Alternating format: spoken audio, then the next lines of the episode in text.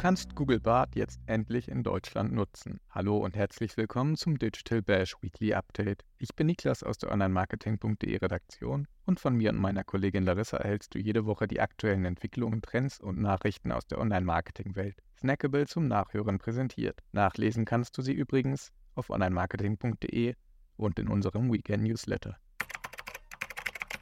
Threads hat über 100 Millionen User und schon diverse Featurepläne. Die Plattform, die die Digitalszene dieser Tage umtreibt wie kaum eine andere, heißt Threads. Schon zu Beginn der Woche konnte Metas Tochter-App dank der engen Verbindung zu Instagram über 100 Millionen User verzeichnen. Für Android-User wurde direkt ein Beta-Programm mit erweiterten Funktionen eingeführt. Während der Rollout in der EU auch aufgrund des Digital Markets Act noch in der Schwebe ist, arbeitet Meta bereits fleißig an diversen neuen Features für die Plattform. Advertiser sollen schon bald Werbung auf Threads schalten können.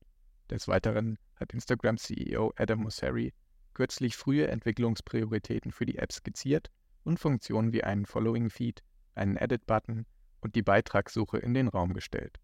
Um die zahlreichen NutzerInnen der Twitter-ähnlichen Plattform mit der eigenen Threads-Sprache vertraut zu machen, hat das Meta-Team sogar eigens ein Threads-Wörterbuch veröffentlicht. TikTok macht mit Musikstreaming-Dienst auf sich aufmerksam. In der Woche, in der Meta den Threads-Start gefeiert hat, hat die Konkurrenz von TikTok einen eigenen Musikstreaming-Dienst eingeführt. Zwar ist dieser bislang nur in zwei Testmärkten verfügbar, doch ein umfassender Rollout könnte durch die direkte Verbindung zur TikTok-App eine Konkurrenz für Spotify und Apple Music darstellen. Unterdessen testet TikTok auch den Download von Clips ohne Wasserzeichen, was Creator und Social Media Manager freuen dürfte. Große Klage gegen OpenAI und Meta. Verletzen KI-Sprachmodelle das Urheberinnenrecht? Nicht nur mit mehr Konkurrenz, sondern auch mit Klagen muss sich derweil das KI-Unternehmen OpenAI beschäftigen. Erst kürzlich hat dieses das Sprachmodell GPT-4 sowie GPT-3.5 Turbo, Whisper und DALL-E 2 über die API umfassend verfügbar gemacht. Jetzt geht die Komikerin und Autorin Sarah Silverman gerichtlich und zusammen mit den Autoren Christopher Golden und Richard Cadry gegen OpenAI und Meta vor. Denn deren KI-Sprachmodelle sollen ohne ihr Wissen oder ihre Zustimmung mit urheberinnenrechtlich geschütztem Material aus ihren Büchern trainiert worden sein. Diese Klage könnte eine erste von vielen sein. Indes liefern aktuell andere Tech-Unternehmen Updates für ihre KI-Modelle. Anthropic hat kürzlich das leistungsfähige Sprachmodell Claude 2 vorgestellt. Mit dem KI-Bot Claude, der nun auf dem Modell Claude 2 basiert, können User beispielsweise ausführlichere Antworten erhalten, die zudem dank neuer Sicherheitsvorkehrungen weniger Gefahr laufen sollen, gefährliche Inhalte auszuspielen und neben dem Coding insbesondere die Analyse von Dokumenten optimieren. Dafür sorgen sogenannte 100k Context Windows. Zuvor waren nur 9k Context Windows möglich, die rund 75.000 Wörtern entsprechen. Damit kann das KI-Modell den Usern rasch zahlreiche Insights und Daten liefern, für deren Ermittlung Menschen Stunden, wenn nicht Tage bräuchten. Claude kann also quasi ganze Bücher in kurzer Zeit verarbeiten. Wer sich für Claude 2 interessiert, erhält in unserem ausführlichen Beitrag, der in den Shownotes verlinkt ist, Tipps fürs Prompting und Beispiele für die sinnvolle Nutzung. Kurz nach der Neuigkeit von Anthropic hat Twitter-Eigner Elon Musk mit XAI ein neues KI-Unternehmen gegründet, das nicht weniger als die Realität verstehen soll. Viel ist noch nicht über Musks neues Projekt bekannt. Was bekannt gegeben wurde, ist, dass ein Team von zwölf Personen, darunter Musk, für XAI arbeitet. Die Teammitglieder sollen Erfahrungen mit OpenAI, DeepMind, Google Research, Microsoft Research und Tesla aufweisen. Auf dem XAI Twitter-Account selbst wurde bisher nur ein Tweet veröffentlicht, nämlich die Frage, was sind die grundlegendsten unbeantworteten Fragen? Wir dürfen gespannt sein, mit welchen Updates das Unternehmen in den nächsten Wochen aufwartet. Ein besonders erfreuliches Update gab es diese Woche von Seiten Googles. Denn Google hat dem eigenen KI-Chatbot Bart nicht nur das bisher größte Feature-Update verpasst, sondern bietet diesen endlich auch in Deutschland an. Bart ist jetzt in über 40 Sprachen verfügbar und lädt dich zum Testen ein. Neben Deutschland kann Google Bart ab sofort auch in Österreich, der Schweiz sowie in allen anderen Ländern der EEA genutzt werden.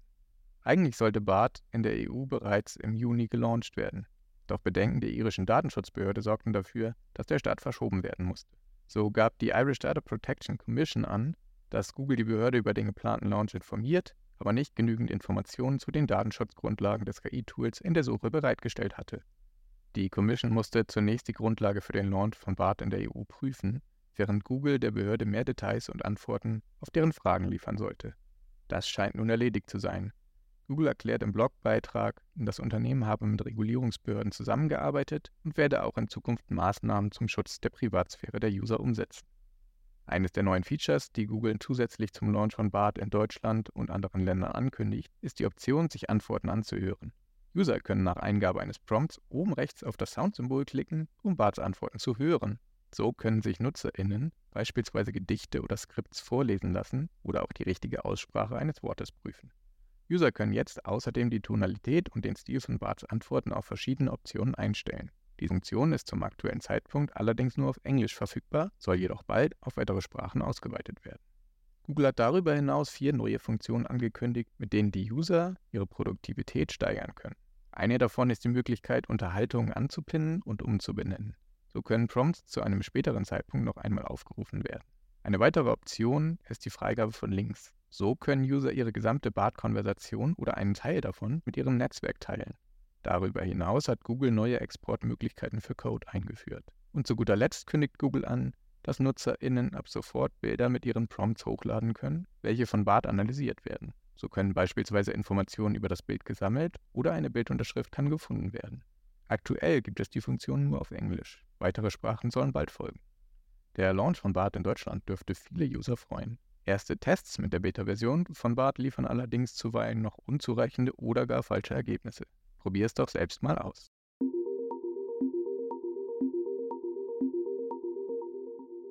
Das war dein Digital Bash Podcast Weekly Update für diese Woche. Wenn du spannende ExpertInnen-Einblicke im Live-Format aus den verschiedensten Online-Marketing-Bereichen erhalten möchtest, kannst du dich über unsere kommenden Digital Bash-Ausgaben informieren.